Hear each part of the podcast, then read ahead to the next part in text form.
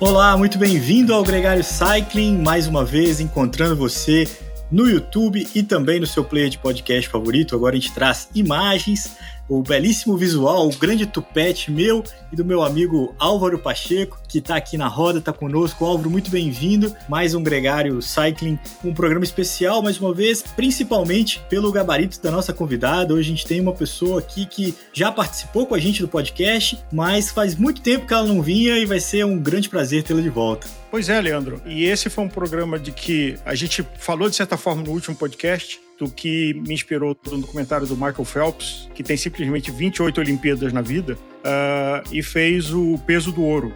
E aí, conversando com a Jaque, ela, como sempre, foi super generosa. Eu acho que ela é uma gregária de DNA, mas é uma gregária vencedora que é, orgulha a gente. E aceitou com muita generosidade na agenda de treino, na agenda de todas as atividades que ela faz pelo esporte, é, de estar aqui com a gente hoje. Jaqueline Morão, bem-vinda e obrigado. Obrigada.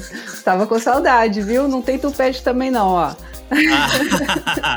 Pô, muito bem, nivelou o jogo. Aqui, aqui. tem só cera de sapato para engraxar. Gostei de ver agora.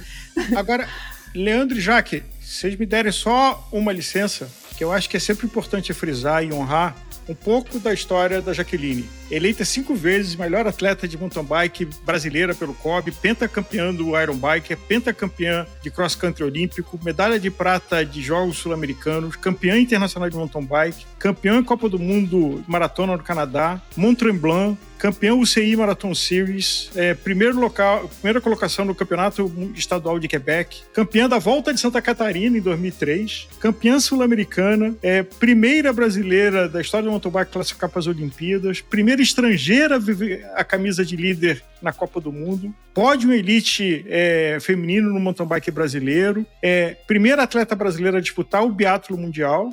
E recordista a maior cidadão ou cidadã brasileira, de independente de gênero, com maior participação em Olimpíadas de verão e de inverno. É, então, assim, como se não bastasse o verão no mountain bike, o inverno, que inclusive é a sua paixão recente, que a gente até conversou um pouco no último podcast de frio e chuva, é, mas acho que é sempre importante a gente frisar a autoridade, a experiência e a consistência de você hoje, com 47 anos, é, a inspiração e o orgulho que você dá para qualquer pessoa que é brasileiro e que pratica ciclismo e pratica esporte. Obrigada, Álvaro. Obrigada. Eu fico muito feliz assim pelo reconhecimento e é uma história de vida, né? Eu comecei a pedalar aos 15 anos, né? E representei o meu país pela primeira vez em Châteaudet, no Campeonato do Mundo é, de mountain bike, então há muitos anos atrás, então é, eu fico muito feliz olhando para trás, né, e, e, vendo que toda essa trajetória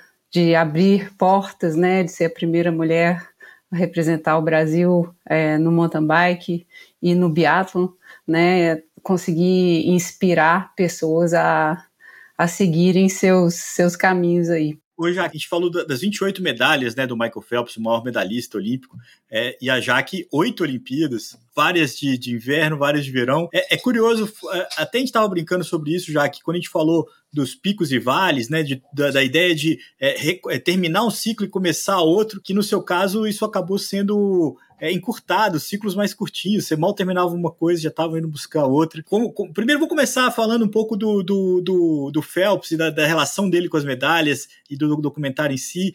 É, qual que é a sua impressão com a, com a mensagem que ele passou, principalmente ali no, no documentário? Eu é, foi muito interessante esse documentário do Michael Phelps. É, ele é mais né, intenso né, do que foi a minha carreira nesse momento, mas eu achei muito legal ver né, que existem esses ciclos, né, e isso eu vivi muito, os ciclos olímpicos, os ciclos de buscar alguma coisa né, durante quatro anos, né, primeiro classificar e conseguir finalmente, principalmente no mountain bike, que foi né, abrir portas, ser a primeira mulher a representar o Brasil e navegar o desconhecido, né?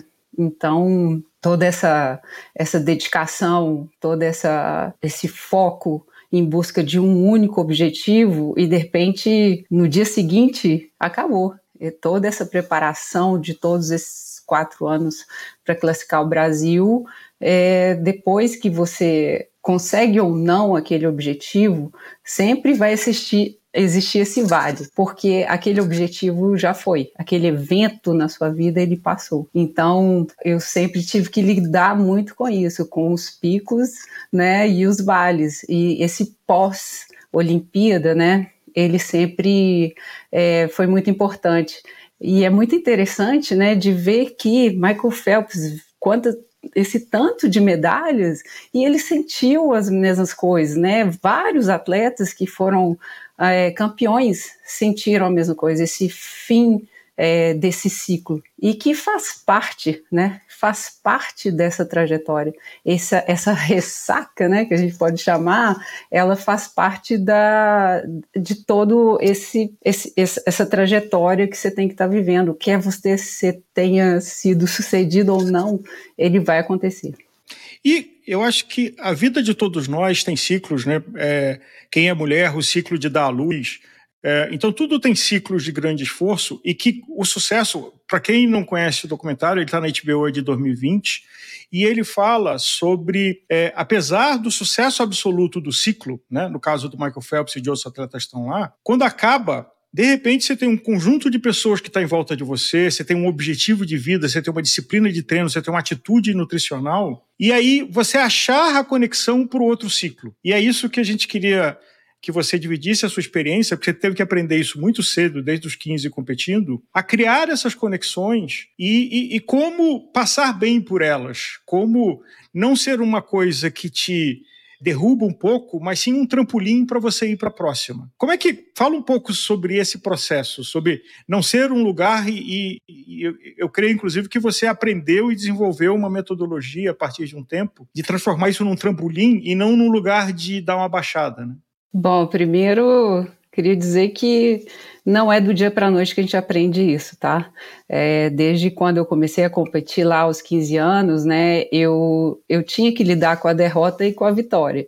E aí, a partir do momento, né, eu já contei aqui que a Adriana, minha madrinha de casamento, sempre foi uma pessoa inacessível, né, no início da minha carreira. E esse processo de começar a focar, ao invés de eu quero vencer, eu, eu não consigo vencer a Adriana, ou é, eu comecei a focar para Jaqueline Mourão o que que eu melhorei nessa prova, o que eu tenho que ainda melhorar. Então isso foi um, um divisor de águas para mim na minha carreira, é, de, de me concentrar nas nos meus passos, nos meus curtos, nos meus médios, nos meus longos, longos é, objetivos e o que eu achei muito interessante, né, eu tive a chance de estar no Centro Mundial de Ciclismo é, como atleta, né, e como treinadora também, e eu fiz um training camp na França com a Laurence Leboucher, que era já campeã é, mundial, né, e tudo isso, e ela olhou para mim e eu toda, né, naquela coisa de ídolo, nossa, eu tô pedalando com a Lorance e não acreditava e falei com ela isso. E ela falou: "Olha, Jaque, eu sou igual a você. Eu vou na padaria, eu compro meu pão, eu tô trabalhando igual todo mundo tá trabalhando aqui". E aquilo me, me, me fez ver o esporte de uma outra maneira, um esporte de uma maneira mais simples, mais não ídolos, e sim pessoas que estão ali dedicando sua vida para aquilo, né? Então, é, isso me ajudou muito a não idolatrar, né? Não ser aquela coisa vida ou morte, né? Então, eu, em 2004, foi minha primeira Olimpíada, então, claro que eu tive todo esse high, né? Toda essa parte de, de estar uh, fazendo história para o meu país, então foi muito especial. E logo em seguida, é, gostinho de quero mais. Então, cada ciclo olímpico teve o, o seu vale de uma maneira diferente. Né? Então, é, nos Jogos é, em Atenas, logo em seguida eu já casei, né? Eu, eu tinha, tive meu casamento em novembro, então esse pós-Olimpíada não foi tão duro é, sinceramente falando. E principalmente comparando com 2008, que foi um, um vale muito grande, né? Eu estava insatisfeita com confederação, eu, eu, eu, eu tive burnout, eu, eu não consegui é, continuar o esporte né, em 2008 e só voltei depois de 10 anos. Então, é, são diferentes situações, diferentes tipos de vivência e eu acho que a gente vai ter que separar aqui inverno e verão, né? Então, assim. Antes disso, já que eu queria te perguntar, eu imagino que quando você é, eu, eu queria a, a, da tua experiência, né? Porque existe essa diferença de inverno e verão, existe a, a diferença entre a motivação com, com o casal, no, né? O que acontece a seguir. Às vezes você tem um planejamento de maior prazo que as coisas já vão se sucedendo. É, se você não tiver nada, isso esse vale é maior, né? Eu imagino. Mas em relação ao dever cumprido, talvez ah, na Olimpíada é, a gente vai ter alguns exemplos é, menos palpáveis, mas quando você tem um vale pós conseguir alcançar o seu objetivo. Então, assim, vou voltar a competir mountain bike, vou ser campeão brasileiro. Pum, ganhei o brasileiro. Ou eu vou. Ou eu, 2008, corri a Olimpíada, nada deu certo, e como é que eu vou recomeçar dali? O, o sucesso e o fracasso da proposta daquele ciclo, é, ou daquele objetivo, ele interfere diferente para você no seu vale? Você sentiu. Ou, ou, ou pode ser que qualquer resultado provoque esse vale? É, não sei se eu falei demais. Não, falou super bem. É, o que eu falo depende muito da sua, do seu ciclo ali, como é que você está. Né? Então, é, eu acredito que o vale ele sempre, sempre vai acontecer. A, aquele fechamento do ciclo, ele é natural de acontecer isso, né? Ufa, acabou, é, e energia, tudo, né? Você sente aquele cansaço de, dessa dedicação de anos àquilo. É, e também, mesmo tendo uma ótima Olimpíada também. Então, eu acredito que é, tive, teve, tiveram Olimpíadas que eu saí de lá super contente com o meu resultado e mesmo assim tive aquele, aquela ressaca, e tiveram Olimpíadas que não foram tão legais, mas que tive uma ressaca temporária. Mas o que mais me ajudou, exatamente assim, falando é, nesse período, é, é que eu consegui transformar isso tudo em gratidão em transformar toda essa experiência, tudo que eu vivi, seja ela é, um pouco aquém dos meus objetivos ou um pouco é, mais próximo dos meus objetivos que eu tinha para aquilo, é a gratidão de estar ali, a gratidão de poder ter tido a oportunidade de, de estar ali. E mesmo é, algumas vezes, por exemplo, um campeonato brasileiro que eu não consegui vencer e eu sabia que eu era favorita para aquilo, é, ter a noção de que eu sou uma pessoa muito sortuda de estar ali, de poder estar competindo, fazendo o que eu amo. Isso me ajudava muito a, a me recentrar e a pensar mais é, friamente no que eu, no, né, do que do que, que deu certo, do que eu errado depois disso, de não me deixar tão triste, de não me deixar tão lá para baixo, sabe? Mas isso vem com o tempo também, igual eu falei, mas com escutando experiências, mudando a chave, é, introspecção, né, ao que que os outros estão falando da minha performance, o que eu estou achando da minha performance com aquilo que eu tive naquele momento, né, com as ferramentas que eu tive naquele momento. Já que você tocou num ponto que é, talvez seja o grande desafio de quem é um atleta é, e também figura pública. É, o Nicolas tem uma visão bastante pragmática de que os atletas é, são quase, é, é, quase show business, no, no sentido que esporte também é entretenimento. Como você aprendeu a se preservar do que você acabou de falar?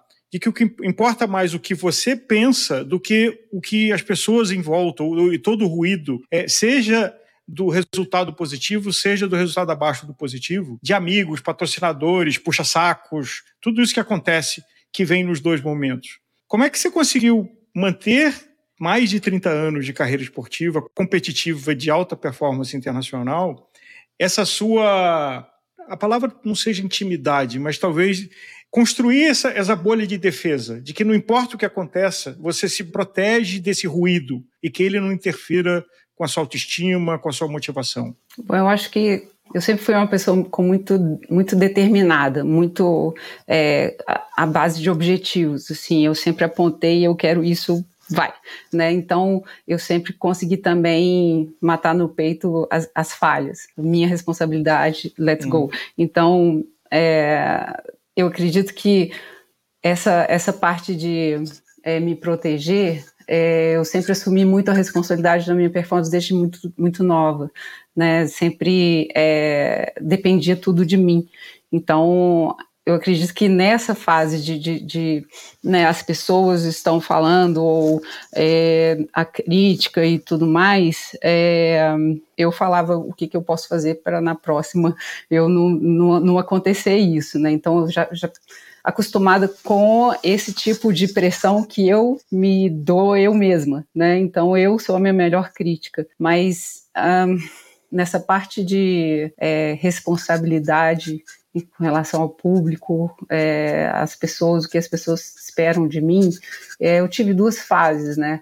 Eu tive a fase de 2008, de abandonar, de, de não conseguir mais é, lidar com, com o sistema, ter que sair daquilo tudo e, e me ausentar mesmo, de não conseguir ver a bicicleta, né? Foi uma fase muito dura na minha vida e que o ski cross country veio para suprir essa necessidade. E outra fase, que foi essa minha volta agora para o mountain bike, que aconteceu em 2018, é, e todas as vivências de um, Covid, mudança de data de prova, de, de seu objetivo maior e tudo mais, e uma uma contra-performance que eu tive especificamente em Araxá, é, antes dos Jogos Olímpicos, e, e, ter pessoas que chegavam comigo assim, chorando, sabe?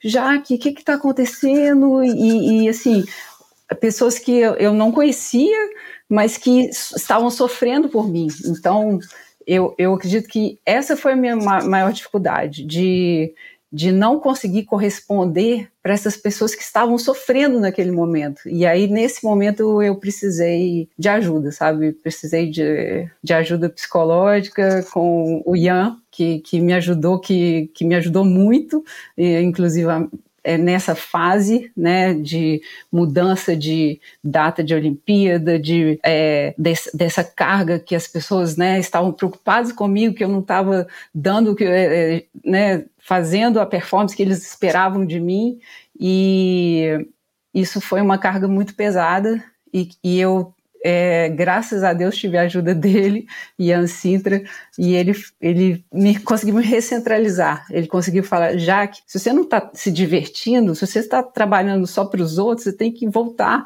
à introspecção de você de fazer sentido para você de você estar tá aqui. Então foi isso que a gente trabalhou bastante durante a pandemia. E então foram duas fases muito marcantes assim. E eu aprendi né, em 2008, é, eu vivenciei isso tudo, de as pessoas é, se afastarem, né, igual você falou, os que querem ficar perto, ou é, todos que querem saber, então aquela, né, muita gente, muita demanda. É, em 2008 eu simplesmente desapareci, né, então eu, eu fiz essa primeira ruptura, sabe, com esse mundo que muitas vezes não é um mundo é, um mundo, assim, muitas vezes é, é, muito drástico, assim, é muito duro, né? Às vezes as, as críticas, os jornalistas, uh, e, e, às vezes, porque a maior parte é muito legal, mas eu aprendi a lidar com isso e, e ver que eu não sou. É,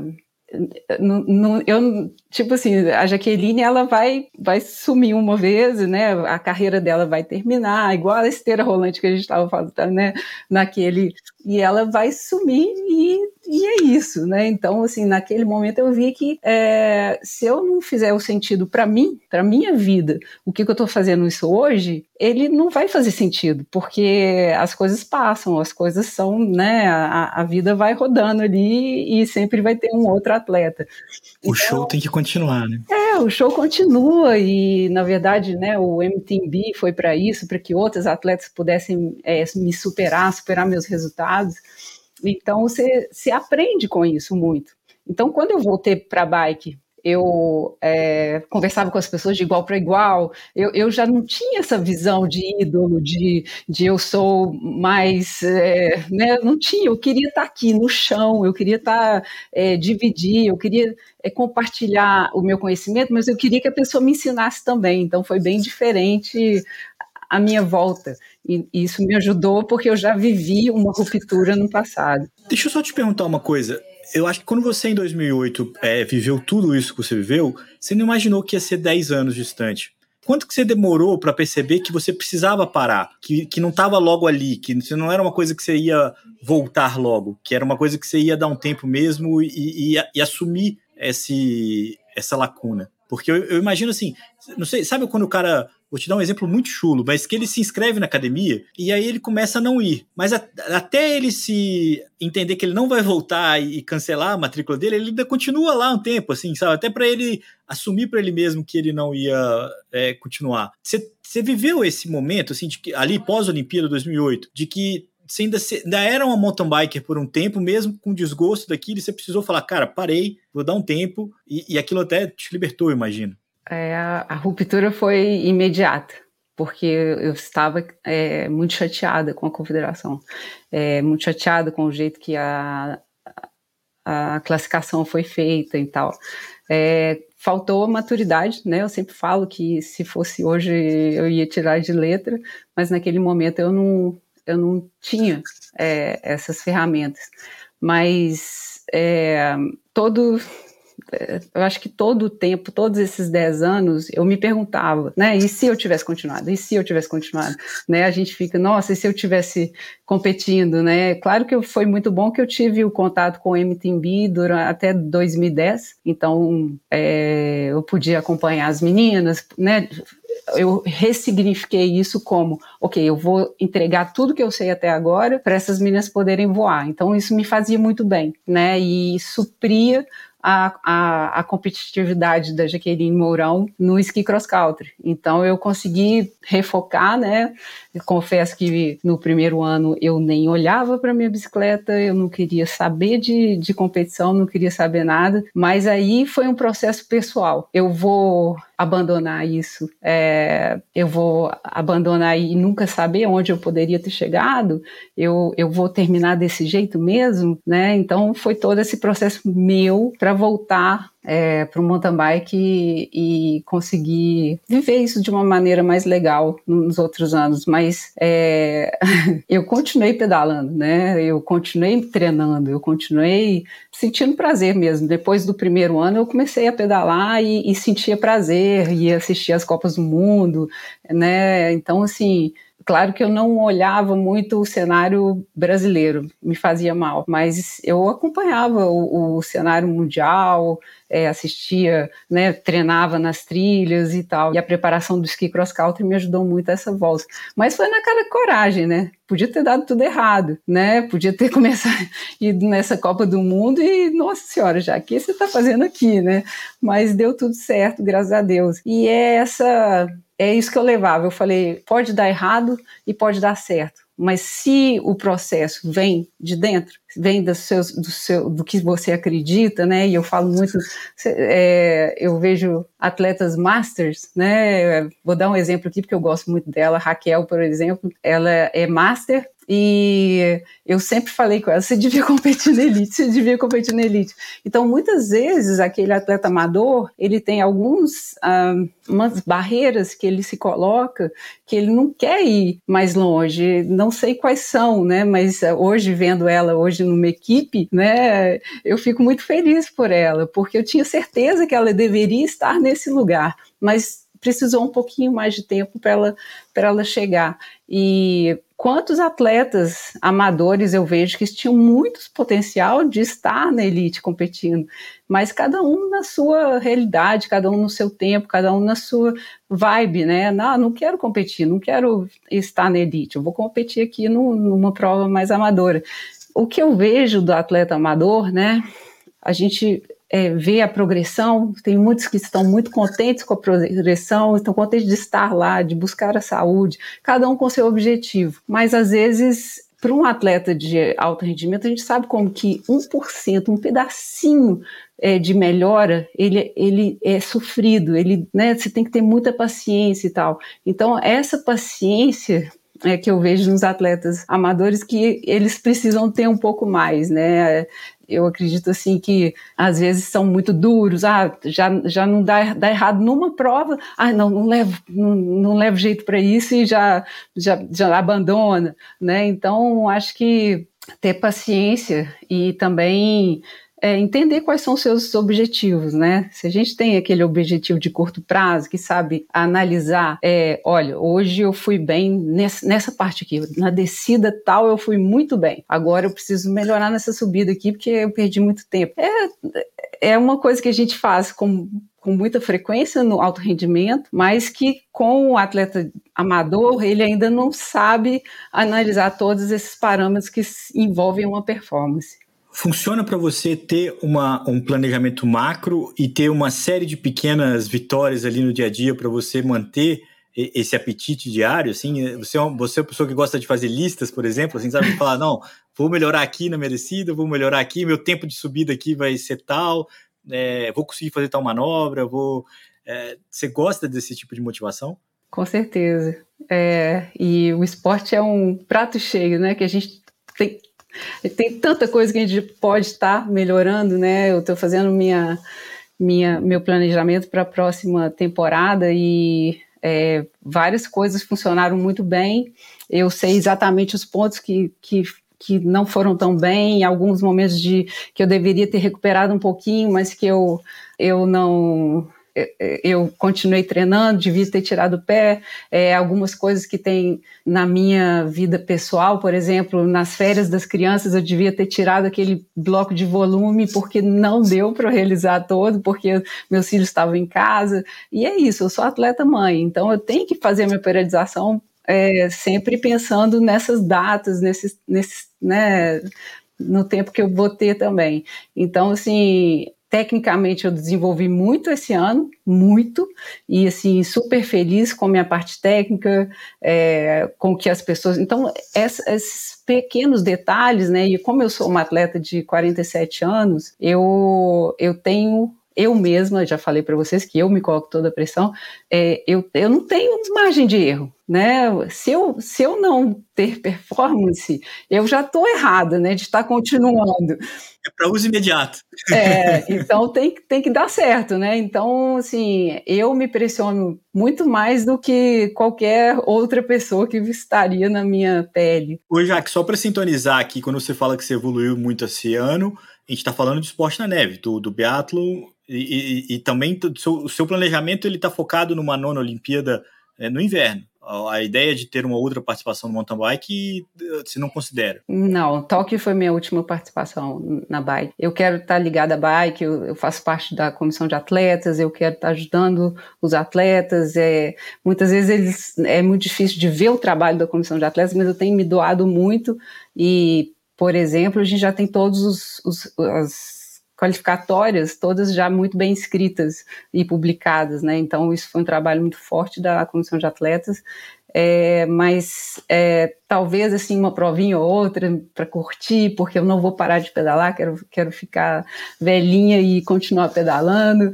Então, mas é, o foco é conseguir a nona participação é, nas Olimpíadas de Inverno e, e nesse sentido eu consegui focar bastante é, na parte técnica esse ano. Estou trabalhando bastante com o meu preparador físico e o Guido, que é meu treinador, e assistindo muito vídeo, então fazendo um, outras coisas que com a bike eu não tinha tempo, né? E aí a gente fala, poxa, é, conciliava as duas coisas, né? Era, né? São vales mais frequentes, né? Que a gente tem no mountain bike e no ski cross country biathlon. E essa é a minha pergunta, porque além de todos os feitos que a gente narrou aqui no começo do programa, você ainda fez Olimpíada de inverno e de verão. É, e durante um tempo, o teu ciclo era de dois anos, não era de quatro anos. Como é que foi se preparar para isso e viver isso? E de modalidades, claro que um pode ser um complemento de treino por outro, mas exige uma especificidade no nível de performance seu que não é ir ali só aparecer e fazer. É, tem uma responsabilidade que você se colocou. Como foi encurtar esse ciclo de fazer dois anos em duas modalidades diferentes nesse período? Bom, é, no, tem pontos positivos e negativos, né? Eu, eu, eu conseguia. É, na verdade, eu acredito que foi mais positivo porque o inverno, a, o ski cross country me ajudou muito a ser uma melhor mountain biker. Isso é certeza. A, a parte física do ski cross country me fez uma melhor mountain biker, mas claro que exigiu muita programação, muita organização e às vezes, né, muito, muita crítica também. Porque o que, que ela está fazendo esquiando? Ela tinha que estar tá treinando na bike. E aí eu tinha que explicar: não, o esqui é bom para minha bicicleta. E eu também ficava preocupada: nossa, meu Deus, estou aqui esquiando, mas eu tenho competição de bike. Mas chegava lá e estava muito mais forte, né? Porque a gente esquece essa parte mental, esquece essa parte que é, o atleta chegando numa competição afim, né? Eu lembro que eu, eu, eu ficava nesse branco, né? E aí chegava no Brasil verde, terra, a motivação era tão grande para pedalar, a vontade era tão grande que, que claro que, que eu ia me sentir muito melhor do que se eu tivesse pedalando 12, 12 meses ao ano, né? Então, é, a parte de, né, de classificação para as Olimpíadas, da responsabilidade de ter performance nas duas um, modalidades, né, me ajudou muito ver que atletas como Nino Shooter, a gente vê ele esquiando, né, na, na parte, na, na base dele. Então, eu precisava desses modelos, sabe? Eu sempre busquei esses modelos para poder é, ter certeza do que eu estava fazendo. É, Agora, nas Olimpíadas, nas últimas Olimpíadas de Tóquio e logo em seguida Pequim, foi a mais dura, sabe? Foi bem dura para mim, porque eu, eu, eu né, tudo encavalou, né? Eu tinha que fazer a classificação dos Jogos Olímpicos de inverno, na, na, preparação final dos meus Jogos Olímpicos de verão. E sem contar que eu ainda tinha que classificar para de verão, que a Copa do Mundo estava acabando em maio, né, para confirmar o meu, meu, o meu lugar. Então foi algo inédito que eu vivi e que me teve uma demanda psicológica, física, muito grande, né? Eu lembro quando eu fui na, eu estava tendo a, a, cerimônia de abertura de Pequim, né, nessa última Olimpíada que eu participei, tipo assim, mas de novo essa estrutura, sabe? Foi, foi, foi algo surreal. Senti que eu estava na Olimpíada seis meses mais tarde de uma Olimpíada que eu já tinha feito, né? Que foi Tóquio. Então foram, eu tive seis meses para fazer toda essa transição e lesionada. Né, eu me lesionei dois dias antes de embarcar para as Olimpíadas de Tóquio. Tive, como é que fala? É, ruptura parcial do tendão do bíceps, no braço não mexia, e é, não sabia o que estava acontecendo comigo, eu não tive nem acesso, porque era uma sexta-feira à tardinha, eu embarcava no dia seguinte para Tóquio. Eu não sabia se tinha luxação, se tinha, não sabia o que, que nem, nem o que, que eu, tinha, né? E, e competi, eu, eu, falo que o que eu lembro de Tóquio era de manhã, de tarde, de noite, indo para fisioterapia para poder é, fazer um bom trabalho. Então foi muito difícil, e aí eu falo, a gente fala dentro do RAJ, né, que a gente estava conversando sobre isso. No mountain bike eu tenho que separar as duas. Eu, são duas confederações totalmente diferentes. Então, é, na bike eu sempre fui eu mesma, eu abrindo portas, eu viajando sozinha. me lembro na minha primeira Olimpíada em 2004, eu estava aquecendo sozinha na, na tenda, fazendo, coloquei minha bike lá, comecei a aquecer e tal, e meu professor de psicologia na UFMG, o Dittman, chegou para mim, mas peraí, e ele, né, tinha o passe dele para poder entrar, você tá aqui sozinha? Você tá. Eu tô, tô aqui sozinha. É o que eu, eu tinha como parâmetro da minha vida. Foi sempre esse. Eu sozinha viajando com a bicicleta, chegava lá, competia e ia. Né? E me fez perceber, né, que realmente a estrutura que eu tinha da bike era, né, mínima, né, então era muito complicado comparar uma, uma entourage. Tipo assim, eu nunca tive assim, ah, eu tinha, né, a gente viu no, no, no comentário do Phelps que ele tinha todo aquele apoio e tal, e as pessoas sumiam, né, depois da Olimpíada, eu continuava a viajar aqui viajando e tendo a vida dela normal, né. Já no ski cross country é, é uma diferença de estrutura, sabe? Você tem toda aquela a equipe do Comitê Olímpico Brasileiro para você. Então você tem o massoterapeuta, você tem a, as pessoas que é, vão estar estar, a, né, o meu treinador, eu, eu, tinha direito a levar o meu treinador, eu tinha direito a estar com as pessoas que, que, que eu é, trabalhei minha vida toda, né? Então é, é, é, muito difícil comparar essas duas, esses dois vales, né, do depois, assim. Mas é, especificamente de Tóquio, é, a gente tem o, o Avancini, que foi, né, tinha chances de medalha, e a gente, né, ficava meio que não querendo atrapalhar, né, tipo, a gente tinha, era, ficava em uma casa, eu, Cocuzzi e Sandra, que era do, do COB, e o Avancini ficava na casa dele, com o treinador, massoterapeuta, mecânico, então era totalmente diferente e a realidade não mudou, tá? Assim, para mim, assim, foi a mesma realidade. Na verdade, foi a primeira vez que a prova feminina foi uh, depois da prova masculina, né? Então, isso me marcou muito porque foi duro, né? Eu cheguei na para competir, estavam né, parece quase uma ressaca, sabe? Tipo assim, o Avancini não ganhou a medalha dele e o povo tá tipo, o que, que eu tô fazendo aqui? E, cara, é minha prova hoje, né? Então foi, foi uma sensação estranha, sinceramente falando, assim, na parte de primeiro dia de treino, esqueceram minha bicicleta, a vila, e era bem longe, sabe, uns 40 minutos assim, e esqueceram minha bicicleta na vila. Então eu chego, né, já fisioterapia, toda a carga de, de tudo que eu estava vivendo naquele momento, chego primeiro dia de treino que eu posso pegar minha bike e rodar na pista, minha bicicleta não estava lá, eu tive que voltar de ônibus, pegar minha bicicleta e ir de, de bike para a pista. Então, assim, sinceramente, a minha realidade é, na, na bike sempre foi essa, sabe? A Jaque tentando ir e tentando fazer o espaço dela. Já para e isso me, me, foi muito difícil. Vou falar que não foi difícil, não. Depois de Tóquio, eu fiquei muito mal, muito triste, assim, porque eu sabia que era a minha última Olimpíada, eu sabia que era a última Olimpíada que eu ia competir no mountain bike e eu que gostaria de ter feito melhor, mas as condições que eu tinha foram essas. Mas logo em seguida, né, depois do vale, foi a gratidão. Meu Deus, eu fui para a Olimpíada, eu consegui, né? Foi a minha cereja do bolo da minha volta.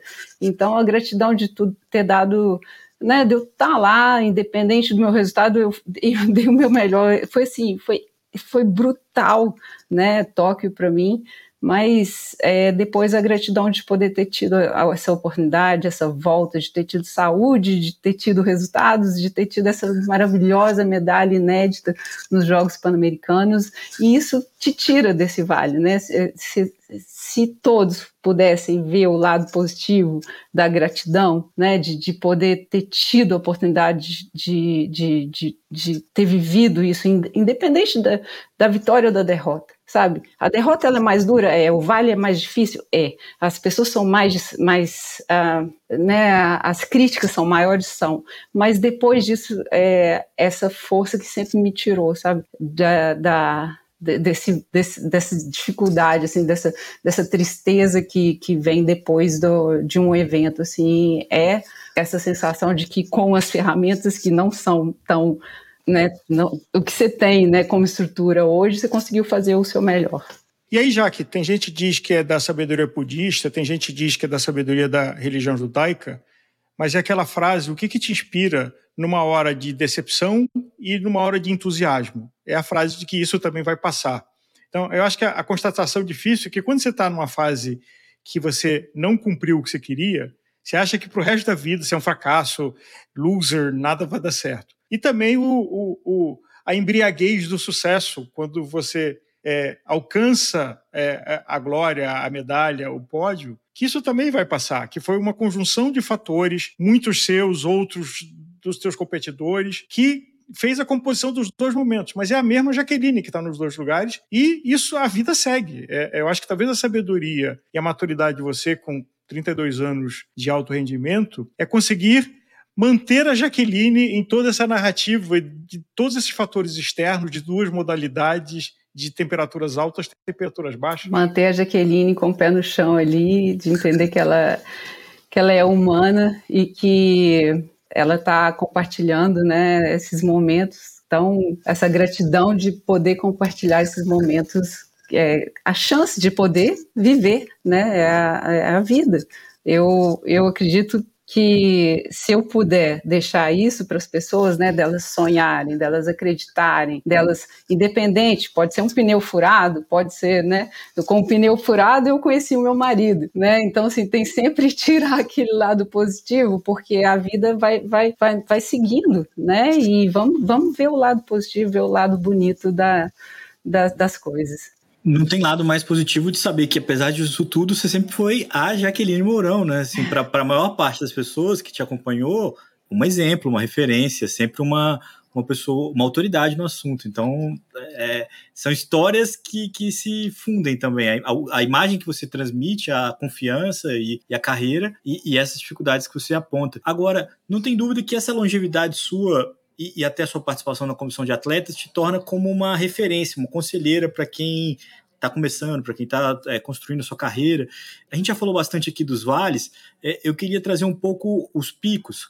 Como lidar, como aconselhar alguém que está no pico? É, como é que chega? Como é que é, orienta essa pessoa? Fala, ó, é você está você tá bem pertinho do topo, mas lá de, lá de cima tem uma descida longa. Você já experimentou essa experiência também de, com, com os jovens da, do Brasil hoje? De ter que chegar e falar, olha, vamos lá, vamos, é, vamos concentrar, vamos trabalhar a médio prazo, vamos pensar é, no futuro. É, como é que funciona esse, esse seu papel também nessa hora? É, com certeza não é. é o, o, o pico também ele pode ser muito perigoso quando você está no seu auge, né? Você está invencível, né? Você se sente invencível. Então, nesse caso, né? Para os mais jovens, inclusive, eu sempre falo, tenha né, outras coisas que você possa se apoiar, né? Então, você está lá no você está pensando na sua carreira, no seu futuro, né? Então, um pode ser o Porto Seguro pode ser, olha, eu, eu vou tentar juntar um pé de meia aqui, e é o que eu fiz, né? Porque se acontecer alguma coisa, de eu é, perder um patrocínio, de eu ter uma lesão, de ter alguma coisa, eu tenho esse pé de meia aqui que pode me ajudar a conseguir, a continuar a conquistar meus objetivos ou sua família, né, o pessoal está te apoiando, você está ensinando, você está explicando para eles direitinho o que que você está fazendo, por que que você está fazendo, para eles conseguirem é, te entender e te apoiar quando, quando não tiver fácil, né? Ou é, o seu trabalho, né, o seu estudo, o, o que que você está é, vendo daqui 20 anos, o que que você quer ser, né? Da, da, então, assim, eu acho que busque pilares que possam te, te apoiar é o que eu falaria para essas pessoas, sabe? Sim, é, sempre vai ter um pico, sempre vai ter um vale, mas se você conseguir ter pilares que você consegue, consegue se apoiar e falar, olha, eu tô no meu auge aqui, mas eu sei, é, eu tô com o meu pé no chão, eu tô, eu tô aqui, né? Eu não, eu não vou ser a Jaqueline Mourão para sempre, né? Eu, eu, eu não vou ter os resultados que eu quero para sempre. Então, tenha é, pilares que possam te ajudar, sejam eles financeiros, ou a família, ou namorado, ou, sabe, essas pessoas que possam te ajudar nos momentos difíceis. Mas é, não se esqueça, né, que você é humano. E uma coisa que eu sempre gostei muito de ser transparente com ser verdadeiro, sabe, com você mesmo, assim, não, não, nunca tente não ser você mesmo, porque vai chegar uma hora que você não se, vai se aguentar mais, né? Vai chegar uma hora que isso vai ser acima de você. Então, seja você e entenda que né, lá, lá em cima é muito bom, nossa, é muito bom, né, eu lembro quando eu, eu venci minha, né, quando eu consegui essa medalha, né, do Pan-Americano, eu achava que, né, deve mudar alguma coisa na minha vida, né, deve acontecer alguma coisa, né, porque, nossa, é, eu lembro, né, Rubinho ganhou a medalha nos Jogos Pan-Americanos, eu acho que Vando também ganhou uma medalha, e eu não tinha ganhado ainda, né, uma medalha, mas é, sinceramente, assim, e, e, é depois que eu ganhei a minha medalha, não muda nada. Você conseguiu mais um objetivo, mas no outro dia você acha que ele morou do mesmo jeito, assim, né? Então eu acho que é muito isso que, que um atleta olímpico que ganhou uma medalha ou que não ganhou, não ganhou Eu acho que no, na Carta Olímpica, no movimento olímpico, a gente aprende muito isso, né? Nós somos todos iguais, a gente está aqui para ter experiências, para dividir, né? Para conhecer pessoas, para dar o seu melhor. Então, não perder o chão, sabe? Não, quando você estiver no raio, não, não, não se perca é, nesse raio, porque sempre vai, o tempo vai passar, a vida vai correr. Jaqueline, o esporte profissional de alto rendimento mudou muito desde que atletas profissionais puderam passar a competir, a maior presença de patrocinadores, mais recentemente a, o posicionamento nas redes sociais. Nessas suas décadas de experiência, como é que você vê que essas pressões ajudaram ou atrapalharam? Do elemento do patrocinador, do elemento do seu posicionamento em redes sociais? É, porque quando você começou com 15 anos, era treinar, competir, ter resultado, alguém que te apoiava financeiramente, a confederação, e é isso. Na hora que você tem patrocinadores que têm responsabilidades e que eles querem a contrapartida do seu endosso, da sua presença, colocam pressão em resultado possivelmente. E na hora que você tem da outra pressão, que você tem que construir uma persona pública nas redes sociais que funcione também para tudo isso. É, eu acho que essa é uma dificuldade de muito atleta profissional hoje e você viveu esse crescimento. Que ensinamento deixa isso de achar um equilíbrio e uma sanidade nessas pressões? É, eu, eu sempre né, busquei meu patrocínio por, por mim mesma e tudo isso. Eu, eu falo que depois que eu voltei, é, é até a Marcela me falou isso, né? A, a Marcela é do, do Cross Country XCC, Marcela, esqueci o sobrenome dela, é, mas ela me fala isso, Jaque, é, na sua época você, você era atleta e se aprendia a ser influencer, né? Hoje você aprende as mídias sociais e depois você é atleta, né? Então, assim, aquilo para mim foi um contraste muito grande, né? Dessa coisa de quantos likes você tem, quantos. É, eu nem sei falar, né? Mas Qual, qual, é a sua taxa de engajamento? Assim, tinha que botar na planilha, melhorar taxa de engajamento, é, melhorar alcance. É... Eu sempre fui uma atleta livre, sabe, Álvaro? Eu sempre quis ser livre e, e todos os patrocinadores que eu tive, eles me davam liberdade para eu poder buscar os meus objetivos, porque eles sentiam que eu também tem, tinha comprometimento ali. Hoje eu vejo, né, alguns alguns passos que eu dei ali, que eu me sentia aprisionada, todas as vezes que eu me sentia aprisionada, quer seja por patrocinadores, por, por essas obrigações de mídias sociais, é, isso me incomodava muito. Então, é, tem que ter um balanço ali, né, entre você ter engajamento, ficar postando toda hora e, e aquilo que você acredita também e o que, o que é você, sabe?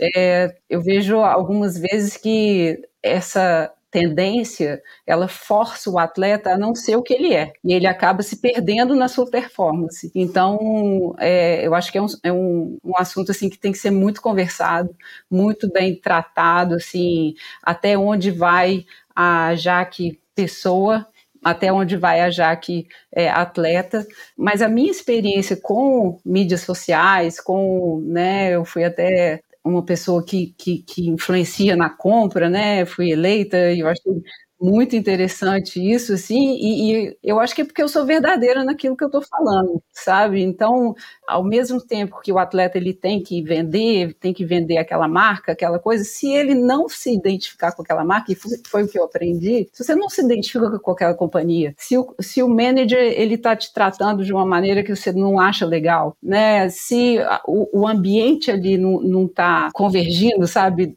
Do, do que o atleta ele tem como objetivo e a companhia, aí eu acho que as coisas não dão certo. Então, até para o atleta, procura as empresas que você se identifica, procura é, assinar as coisas que você acha, que você confia, sabe, que você é, acredita naquela companhia. Claro que muitas vezes, algumas vezes não é fácil de fazer isso, mas é, sempre quando eu continuei com os meus valores, mesmo talvez perdendo um pouquinho mais ali porque eu não estou aceitando um contrato, eu sempre fui mais feliz. E esse mais feliz me ajudou a chegar mais longe.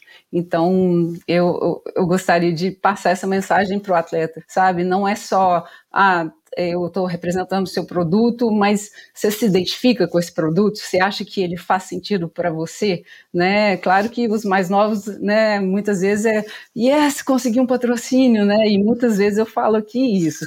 Né? A gente no Brasil, a gente é, tem os patrocínios que é o que, que move a nossa, nossa carreira, né? Então a gente não vai ter um clube, um, né? Um clube que já são formados em outros países, por exemplo, que vão é, receber esse atleta e formar esse atleta. Mas é, eu acredito que todas as vezes que eu é, representei empresas que me faziam feliz de estar vestindo a marca, eu consegui chegar mais longe e conseguir mais engajamento, porque eu estou falando de uma coisa que eu gosto, estou falando de uma coisa que eu, eu sou verdadeira naquilo. Então, acho que seria essa a minha opinião. Jaqueline, é, nós temos uma jornada aqui, Leandro, Nicolas e eu, com o Gregário, que está indo para o terceiro ano. E a gente aprendeu é, um monte de coisas. Eu acho que é, Nicolas não está com a gente hoje aqui, e o Leandro concordo, de que tem um bilhão de cursos, tem um bilhão de gente que vende um monte de coisa, mas só tem uma coisa que cria engajamento de verdade, que é a verdade, que é você fazer um conteúdo que você acredita, um posicionamento de uma fala que você tem. Assim,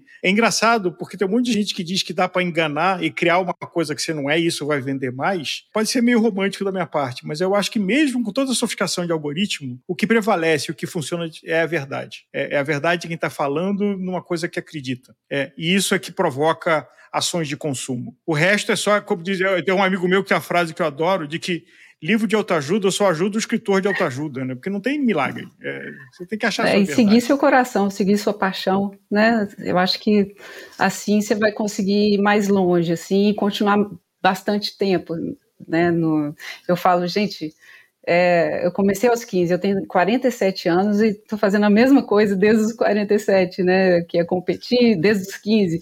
Então, seguir sua paixão, seguir seu coração e né, chega uma hora que você não vai conseguir fugir dessa verdade, né? Então, tenha, tenha essa, esse passo de ser verdadeiro realmente.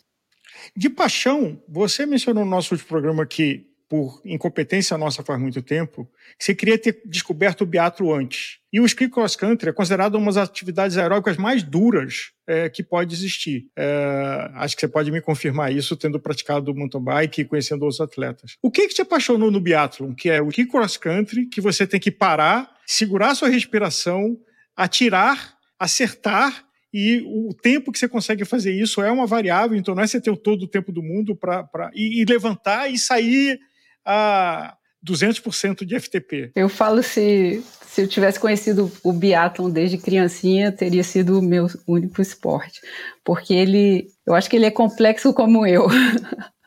ele tem a parte de física, que é do ski cross country, que é um dos esportes mais exigentes, né, é, na totalidade do corpo, né, tem a natação também que exige braço, perna, respiração e tudo mais, e o ski cross country ainda tem que lidar com frio, né, temperaturas a menos 20. O biathlon você tem um associado a isso, né? Você está com frequência cardíaca de 180, 190 batimentos, você tem que associar isso tudo a um esporte de precisão, super calmo, né? Descer a, a frequência cardíaca, fazer um esporte de precisão mecânico, totalmente mecânico e com inúmeras variáveis. Tem a posição do sol, tem o vento, tem a neve caindo, tem é, o seu pensamento, positivo ou negativo, qualquer coisa, você vai errar. Então, assim, ele é tão complexo, é, além de, dessa carga física do cross-country, dos tipos de esqui que você escolhe, da, da neve que está caindo, de toda a temperatura, ainda tem é, toda essa parte é, mental né, e mecânica de você tirar tudo que tem na sua cabeça, sabe, esvaziar tudo que, que, que possa estar passando e fazer uma, uma prova mecânica, além de ser um, uma modalidade super espetacular, que você não sabe até o, último minuto, último segundo, se você vai errar uma, uma, um alvo, já muda o resultado de tudo. Então, um suspense muito legal da prova. Então, é uma modalidade que, que eu adoro, que eu sou pioneira, é, sou a primeira mulher e homem, primeiro brasileiro, brasileira a conseguir classificar e foi incrível poder ter tido essa experiência. Qual que é a vantagem ou qual que é o objetivo de trabalhar duas modalidades é, no esporte na neve, O ski cross, cross country, que, que, é complemento, né? É, eu imagino que é uma parte do piatlo, mas é, é importante ter essas duas, essas duas balas, vamos dizer assim, para você trabalhar, ou porque eles são muito conectados mesmo e, e faz sentido você aproveitar o que você já treina para um para ir para o outro também? Você fala para o cross country a bike ou o cross country e o tiro? E o tiro. É, o biathlon ele vem da caça, né? Das pessoas que moravam nos países nórdicos, eles saíam no ski cross country para poder se alimentar, né, durante o inverno. Então, essa associação, ela já vem de, de muito tempo, né, mais parte da sobrevivência, e foi associada a essas duas coisas nesse, nessa modalidade, né. Então, eu acredito que essa, essa, esse contraste, né, de, de, um, de, um, de um esporte físico, extremo físico, e um esporte extremamente preciso, que faz essa beleza do biatlon é, ser tão incrível, assim, assim, e é, falando sobre a confederação, a, a Federação Internacional de Biathlon, é, foram atletas que fundaram essa Federação Inter, Internacional. Então, ela é cada vez mais espetacular, né? A gente vai para a Europa assistir Eurosport, está passando sempre o biathlon na, na televisão e, e assim, é, por ter esse suspense o tempo todo, ela é, é cativante demais. Mas eu parei o biathlon é, foi depois de sorte porque eu, eu moro muito longe do campo de tiro. Então eu gastava duas horas ida e volta para poder praticar o tiro e finalmente com o meu estilo de vida eu não conseguiria mais é, ter o alto rendimento que eu, né, a, o tempo que eu precisava para poder treinar para o biatlon. Jaque, acho que foi um, um eu posso aqui resumir que foi um grande prazer ter essa conversa contigo, mas mais do que isso, Acho que a gente vai participar com você dessa caminhada até 2026. É um ciclo relativamente longo até Cortina d'Ampezzo. E de lá, sim, aí você pode fazer. Eh, você já pensou o que você vai fazer depois? Não, né? Esse, esse vale pós-Olimpíada da, da nona é, ainda não está no plano, né? Acho que é, é pedir demais, né? é, eu eu tenho algumas ideias, é, aí a gente fala um pouco sobre a transição de carreira, né? Eu estou muito envolvida nas comissões, tanto da CBC quanto da CBDN, em confederações, e ainda faço parte da comissão é, do Comitê Olímpico Brasileiro. Eu é, tenho já feito alguns cursos online sobre administração esportiva, é, gestão esportiva, fazendo minha inscrição agora para o JET, se Deus quiser passar. Mas é, eu ainda não tenho um, um, olhar assim do que, que vai ser a Jaque depois. É, com certeza eu quero continuar contribuindo com o meu conhecimento, com o que eu vivi para os mais novos. Eu acho que eu sou uma pessoa muito acessível, assim, qualquer um que entra no meu Instagram, eu vou estar tá respondendo, eu vou estar tá, é, tentando ajudar da melhor maneira possível. É, confesso que essa parte política ela é um desafio enorme. É, eu, eu, a Jaque é muito, como eu falei, transparente, muito direta, e na, na política isso não funciona muito. Eu perco a paciência bem rápido, assim, eu quero que as coisas né, é, caminhem, mas é, eu, eu ainda não tenho algo se der certo, porque na minha cabeça eu tenho que trabalhar isso e é o que está sendo o maior desafio hoje para mim. Se eu conseguir ir para minha nona Olimpíada, eu vou ter 50 anos. E eu nunca imaginei na minha vida aos 50 anos ir para uma Olimpíada. Claro, né? Estou lendo artigos que até 50 anos a mulher perde só 5% da performance, e aí aquelas coisas vão te motivando, mas a pressão ela é muito alta. É, e da Jaqueline com ela mesma, sabe? A Jaqueline não quer ir para uma Olimpíada, né? E muitas pessoas pensam, ah, só tem a Jaque, por isso que ela está indo para a Olimpíada. Não é, né? Só para vocês terem uma ideia, nesse campeonato mundial tinham cinco mulheres, cinco brasileiras competindo, né? No último campeonato mundial que eu participei agora em fevereiro. Então, essa, essa é a pressão que eu vou ter que lidar até lá, da Jaque envelhecendo, né, da Jaque tendo alterações hormonais e, e toda essa parte feminina também, é, e tendo que lidar para classificar com meninas 20, talvez 30 anos mais nova que ela, né? Então é um desafio muito grande, mas ao mesmo tempo me motiva muito por por essa, essa, né, essa conseguir né, mostrar talvez para aquela pessoa que está começando a pedalar, que está começando a, a, a treinar, né, olha lá, a Jaque, 47 anos indo para a oitava Olimpíada, ou 50 anos tentando classificar para essa Olimpíada, e mesmo se eu não conseguir, né, se o vale pode, né, pode dar certo ou não. E, e ver isso como uma extra motivação para as pessoas que que tem medo de dar aquele primeiro passo, sabe? Eu acho que essa sempre foi minha bandeira. Vai, tenta, tenta, por que não tentar? Né? Qual que é o, né? Por que não é, você vai ficar com isso igual eu fiquei 10 anos, e se eu tivesse tentado, sabe? Então, essa tem sido muito minha bandeira e eu espero é, motivar as pessoas a conseguirem é, vencer, esse, esse, dar esse primeiro passo, sabe? Mesmo que pode dar certo ou não, a gente, ninguém sabe, né? Ninguém sabe o futuro, mas que seja um exemplo para que as pessoas possam ousar, tentar tem, tem um monte de estudos que falam de pessoas nos seus últimos momentos de vida é, e que se, arrependem muito mais do que não fizeram do que do que fizeram. Né? Então, acho que decorar, claro, com juízo, não, não, não pular pela janela sem paraquedas, mas obrigado por estar com a gente, já é, o, o, que eu só discordo de tudo que você falou é que a Jaque acaba. Eu acho que você é eterna, você está eternizado na história do esporte mundial é, como brasileira. É, você pode não estar praticando, e está colocando sua energia e sabedoria em outra coisa. Mas Jaqueline Mourão é eterna. obrigada, obrigada. É, se Deus quiser, a gente faz a Jaqueline perpetuar aí nas novas, nos novos talentos.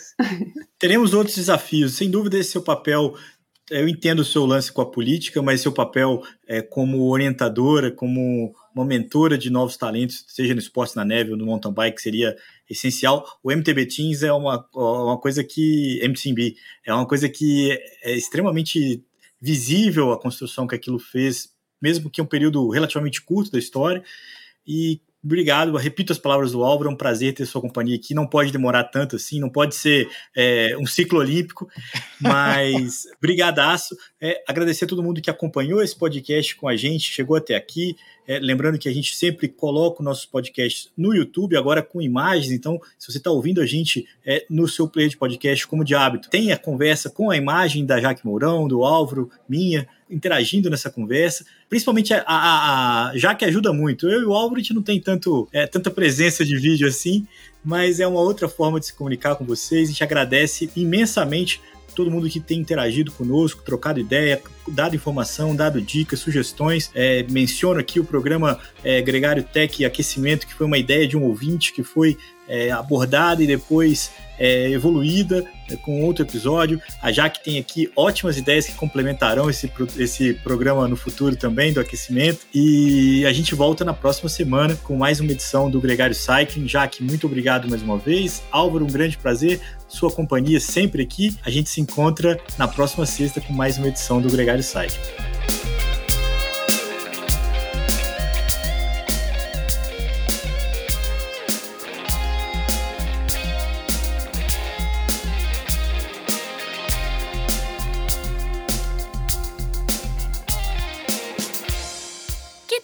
Um pôster com a arte desse episódio. As ilustrações do Hudson Malta podem decorar sua casa. Entre em contato com a gente e saiba mais.